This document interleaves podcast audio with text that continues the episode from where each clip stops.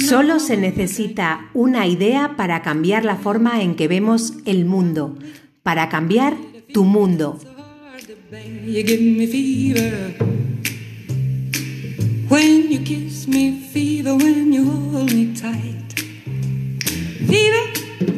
Soy Carmen y te doy la bienvenida y las gracias por estar aquí acompañándonos en nuestro podcast Escucharte Valdemorillo.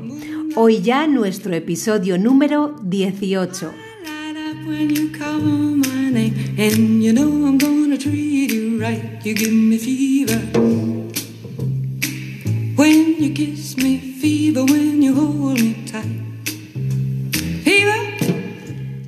Robin Sharma es uno de los mejores autores de desarrollo personal, de quien es la frase con la que hemos comenzado el capítulo de hoy. La genialidad no se debe a nuestra genética, sino a nuestros hábitos sobre nuestras creencias fundamentales, nuestras rutinas diarias, las personas con las que nos rodeamos y el entorno en el que nos encontramos. La claridad produce maestría, si no sabes a dónde va tu vida, estás dejando a la suerte tus dones, tus talentos y las mejores horas de tus mejores días. Según Robin, no tenemos suerte, la suerte la hacemos.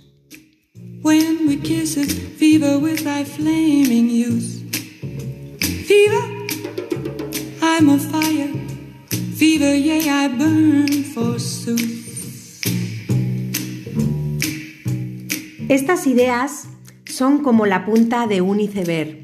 Parecen simples, pero son muy poderosas y llevadas a cabo pueden generar importantes cambios de gran impacto en nuestras vidas. No se trata de motivación. La ciencia está diciendo que todos y cada uno de nosotros podemos llegar a ser los mejores en algo. Todo cambio es difícil al principio, desordenado en medio y precioso al final. Si no fuese difícil al principio, no sería un cambio real.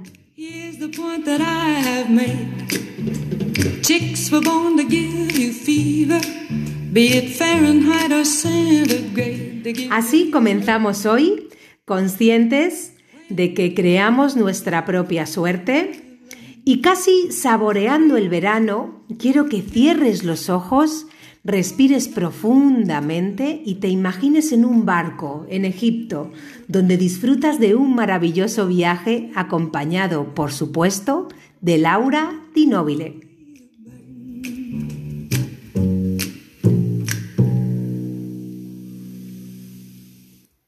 Buenos días, Laura. Hola, ¿qué tal, Carmen? Buen día. ¿Cómo estás? Bien, bien. Aquí andamos, como siempre, trabajando un poquito. Genial. Bueno, hoy nos vas a hablar sobre navegando por los templos, por, el, por los templos de Nubia, ¿verdad? Sí, he puesto un título un poco romántico. Sí, yo, yo quiero ir a navegar, por favor, que llegue pronto ese momento. Yo creo que eso lo queremos todos, Carmen.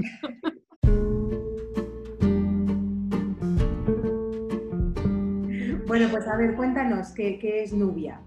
Vamos a ver, Nubia es geográficamente la zona del sur de Egipto, justo en la frontera con el norte de Sudán. Esa zona es donde realmente estaban las minas de oro. Esa zona siempre fue zona de conflictos. durante, a lo largo de la historia de Egipto, durante muchos siglos, estuvo bajo el dominio de Egipto. Después hay una época en que los reyes nubios dominan Egipto, es, decir, la contrapartida.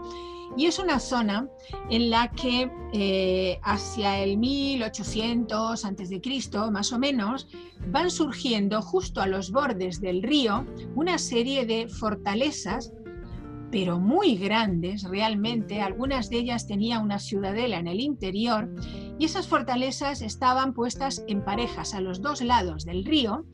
Eh, generalmente eh, sobre acantilados en zonas muy, muy espectaculares y estaban hechas de adobe. Adobe es el ladrillo sin coser.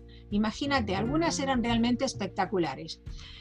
Hablo en pasado porque cuando se construyó el gran dique que hoy hay en la zona de Asuán, que es la última ciudad al sur de Egipto, toda esa zona se decidió, estábamos en los años 56, 60, bajo el dominio del general o coronel Nasser, Gamal Abdel Nasser, en Egipto, y se decide que hay que levantar esa, esa, gran presa y que por lo tanto toda esa zona va a quedar inundada. Bueno, yo me imagino la desesperación de los arqueólogos de todo el mundo saber que todo eso se iba a perder. ¿Por qué? Esas fortalezas eran a donde llegaban generalmente las zonas, las caravanas del comercio que venían del centro de África por un lado y de las minas de oro por el otro. En ellas había talleres metálicos, o sea, talleres de metales, de, la, la, primera parte de la fusión del oro. En algunos casos venían también minas, por ejemplo, de otras piedras, como la matista, que se recogía por ahí cerca también. Eh, bueno, realmente tesoros arqueológicos que se sabía que iban a perderse. Hacia 1200 más o menos, 1250, están gobernando en Egipto los reyes ramésidas, del nombre del más famoso Ramsés II. Y precisamente fue Ramsés II quien en toda esa zona, muy cerca de las fortalezas, había construido una serie de templos espectaculares, muchos de ellos excavados en la roca, pero que delante tenían, vamos a llamarlo, un patio con estatuas, eh, con estelas, o sea, realmente el tema debió ser impresionante. Y todo eso iba a quedar bajo las aguas.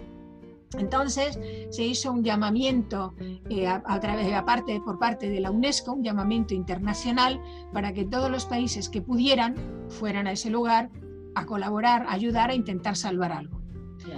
Ese fue uno de los primeros trabajos en el exterior que llevó a cabo España, con, una, con un grupo dirigido por eh, eh, Martín Almagro Bosch, que fue también el que hizo todo lo imposible para que tuviéramos el museo arqueológico que tenemos hoy, y eh, con, los, con, digamos, con el poco apoyo económico pues, que, que había en ese momento por parte del Estado, hicieron un gran trabajo para salvar esos templos. Entonces, con, algunos de los templos se pudieron salvar. La mayoría de ellos solamente la parte exterior, es decir, lo que decía antes, con patios y con estatuas, y hoy en día se han reconstruido de tres en tres en sitios, eh, sitios muy vistosos em, que se pueden visitar. Entonces yo el título lo he puesto Navegando por los templos de Nubia, porque esos, esos lugares se visitan hoy barco, navegando.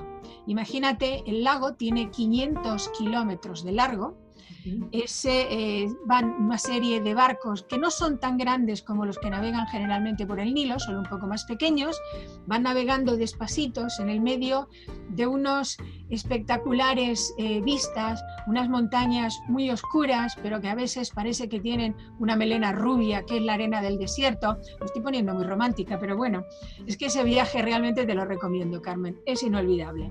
Entonces, paran de vez en cuando los barcos y puedes visitar los templos. Entonces, ahí había uno de los templos que era el más espectacular de todos. imagino que si digo la palabra Abu Simbel, todo el mundo habrá oído hablar de esos templos. Esos estaban íntegramente excavados en la roca, con unas salas impresionantes, son dos, uno de Ramsés II y el otro dedicado a su esposa, la reina Nefertari, y a la diosa Hathor. Entonces, esos, esos templos lo que hicieron fue literalmente cortarlos en cubos, cuando digo cubos digo piedras de unas cuantas toneladas, y levantar digamos, el templo, unos 150 metros más o menos, hacer unas cúpulas y adentro de las cúpulas reconstruirlos. Dicho así, parece fácil, no sé el tiempo que tardaron, porque además a todo esto, mientras los arqueólogos estaban trabajando, las aguas iban subiendo. De hecho, eh, hay un templo que está situado en Asuán, que es el templo de Filé, que estaba situado, es el último templo que queda funcionando en Egipto, de la religión egipcia, estaba colocado en una, sobre una isla. Entonces esa isla se iba a inundar totalmente y mientras iban sacando el templo, que tenía como metro, metro y medio de barro sobre la base de la construcción, tuvieron que hacerle todo, imagínate un dique todo alrededor del templo ese para extraer el agua y poder cortar las piedras para llevárselo a otro lugar. Bueno, es un poco difícil de explicar todo esto, pero es un viaje realmente recomendable porque es el, barco va despacio, eh, va, vas mirando los paisajes. yo recomiendo llevarte un libro de historia, claro, para ir un poco sabiendo cómo es todo eso, ¿no? Y los paisajes son realmente increíbles porque el lago tiene una forma totalmente desigual.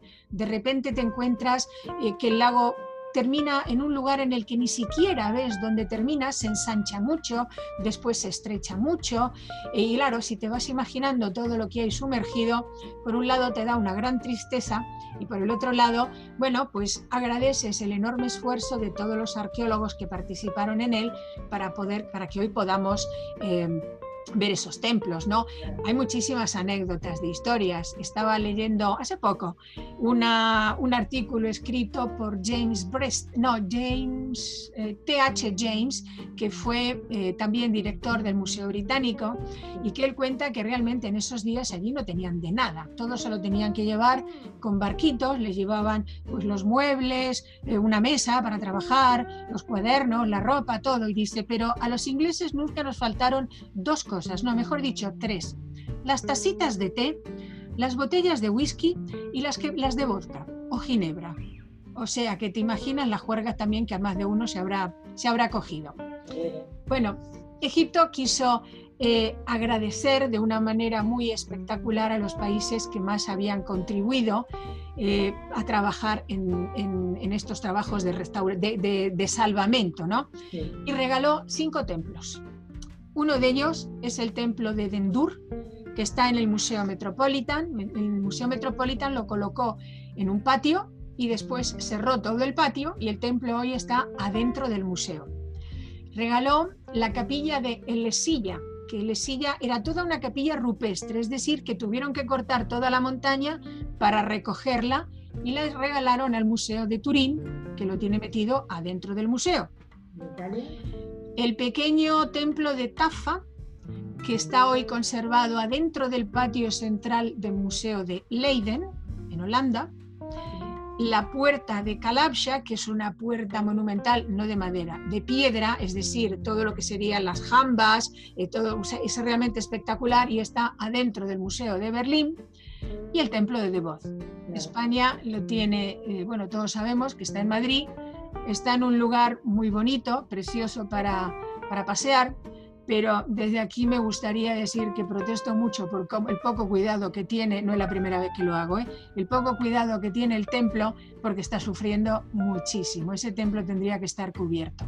Pero, ¿qué le vamos a hacer? Es lo que hay, como dicen los chicos. Sí, la verdad es que tenemos. Yo eh, no he ido mucho al templo, pero sí que las puestas de sol desde allí son maravillosas y, mm. y no, no, había caído en esto hasta que tú lo has dicho. Evidentemente, pues no es lo mismo estar unos restos así que estén al aire libre a que estén eh, cuidados y, muy cuidados además, por, todos los años que tienen. Claro, mira. Vamos a ver si nos escucha alguien y lo mismo que escriban, que escriban al Ayuntamiento de Madrid, a la Comunidad de Madrid, a quien sea, para que se pueda. Mira, el templo tenía una serie de relieves en la parte posterior y en la pared, creo que es la pared norte, unos camellitos, realmente eran, era precioso, unas dromedarias en realidad eran. Bueno, pues se están perdiendo. Y en la parte posterior había unos dioses muy a gran tamaño, eh, también de, en relieve, pero también se están perdiendo. Yo más de una vez, pues mm, como a ciertas edades ya no nos importa hacerlo, eh, he echado la bronca a los chavales que se apoyan en el muro y ponen, ya sabes, cuando doblas la pierna y la apoyas sobre la pared, la, pared posterior, pues así he pillado a más de uno y no soy la única. Es realmente una pena porque eh, los relieves exteriores se están perdiendo mucho y hay que hacer algo por ese lindo templo. De todas maneras, el viaje es inolvidable, el paisaje es impresionante y los templos que se han podido salvar, muchos más se han perdido, pero los que se han podido salvar nos dan una idea de cómo se vivió en aquella época, las construcciones. Eh, bueno, yo no voy a ser imparcial, yo a todo el mundo le recomiendo que vaya y ya está. Iremos muy pronto, cuando ya estemos casi todos vacunados. Eso esperamos. Laura, muchísimas gracias por otra vez aquí compartir todo lo que sabes y te escuchamos en el, muy pronto también, en, en, los próximos programas. Vale, gracias. Adiós. Adiós, adiós.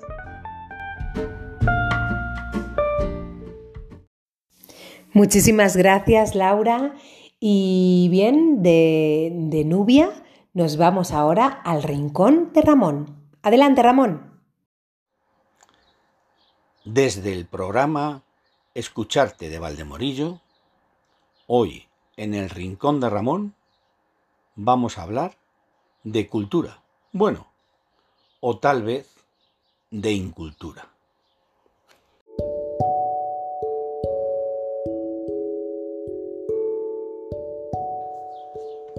Siempre ha habido analfabetos, pero la incultura y la ignorancia siempre se habían vivido como una vergüenza. Nunca, como ahora, la gente había presumido de no haberse leído un puto libro en su jodida vida, de no importarle nada que pueda oler levemente a cultura, o que exija una inteligencia mínimamente superior a la del primate. Los analfabetos de hoy son los peores, porque en la mayoría de los casos han tenido acceso a la educación. Saben leer y escribir, pero no ejercen. Cada día son más y cada día el mercado los cuida más y piensa más en ellos. Las televisiones cada vez se hacen más a su medida. Vergonzosamente, las parrillas de los distintos canales compiten en ofrecer programas pensados para una gente que no lee, que no entiende, que pasa de la cultura, que solo quiere que le distraigan o que se divierten con los crímenes más brutales o con los más sucios trapos de portera. Hubo un tiempo en que las madres tapaban los ligues de las hijas. Hoy se van a los, programas del Bodrio y venden al detalle la aventura de la niña. El mundo entero se está creando a la medida de esta mayoría, amigos. Todo superficial, frívolo, elemental, primario, para que ellos puedan entenderlo y digerirlo. Esos son socialmente la nueva clase dominante aunque siempre será la clase dominada, precisamente por su analfabetismo y su incultura. La que impone su falta de gusto y sus morbosas reglas. Y así nos va a los que no nos conformamos con tan poco. A los que aspiramos a un poco más de profundidad. Exijamos un poquito más, hombre un poquito más, merecemos algo más.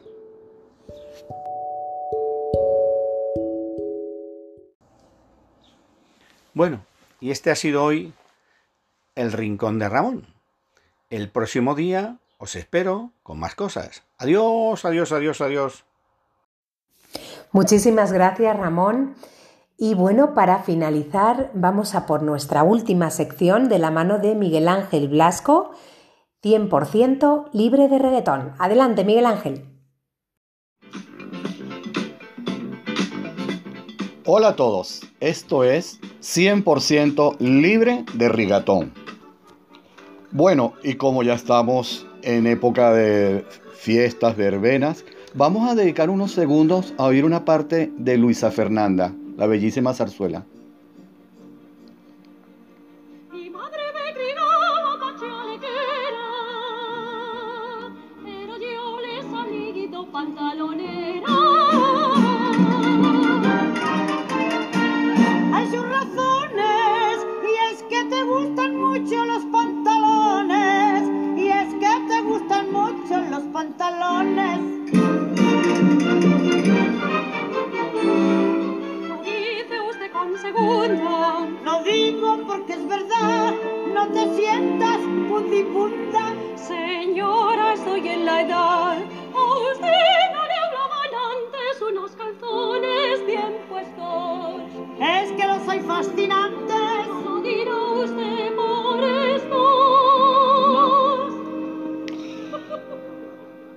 Estábamos escuchando a Doña Rosita en la Plaza de San Javier junto con sus mm, costureras que se sentaban a la puerta de, sus casas a hacer mm, las labores. Les invito ahora a que escuchemos una obra maestra, a mi juicio. Es una revista musical, pero es una revista que recoge lo más castizo y lo más puro de los barrios madrileños. Estoy hablando de Las Leandras, con Celia Gámez. Celia Gámez eh, fue una artista eh, argentina que desarrolló toda su carrera aquí en España y estrenaron en el año 31 en el madrileñísimo Teatro Pavón Las Leandras. Los invito a escuchar La Banera de la Aurelia y el Paco.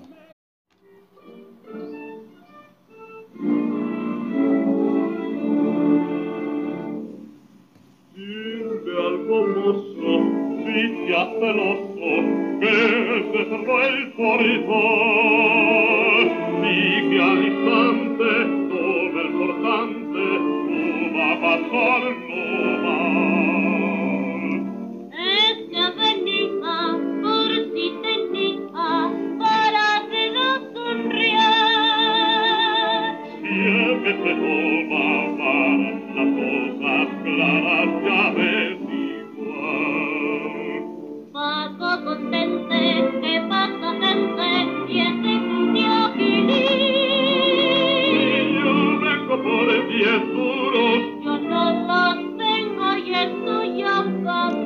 Paco viene a, pedirle dinero a, Aurelia.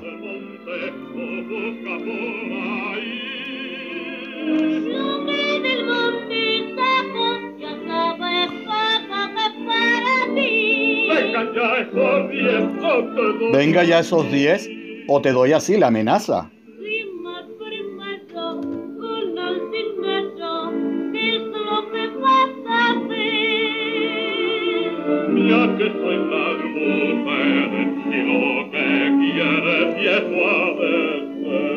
Ella finalmente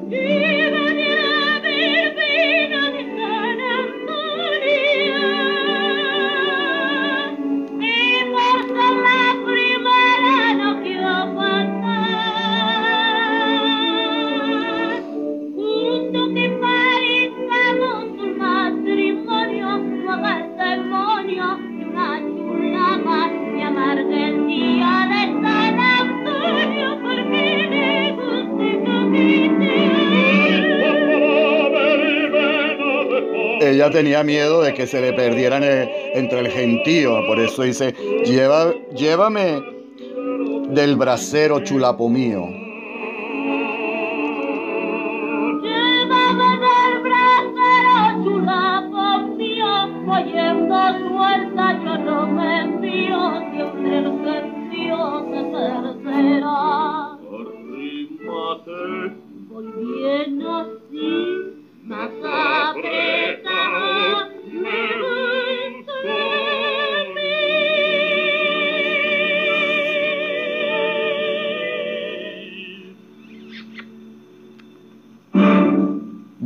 Recuerden de que justamente este domingo es el día de San Antonio, así que todos a la verbena.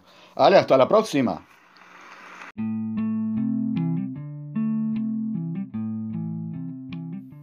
Muchísimas gracias, Miguel, por esta alegría que nos traes y muchísimas gracias también a cada uno de los colaboradores que hacéis posible este espacio. Gracias a ti también, querido oyente, querido amigo, por seguir ahí, por escucharnos. te recuerdo que puedes escribirnos al correo electrónico escuchartevaldemorillo.com también puedes escribirnos en nuestras redes sociales en Facebook e Instagram en Cultivarte Valdemorillo. Hasta aquí nuestro episodio de hoy. Deseamos haberte entretenido este ratito y no olvides que aquí estaremos la próxima semana. Gracias y hasta pronto.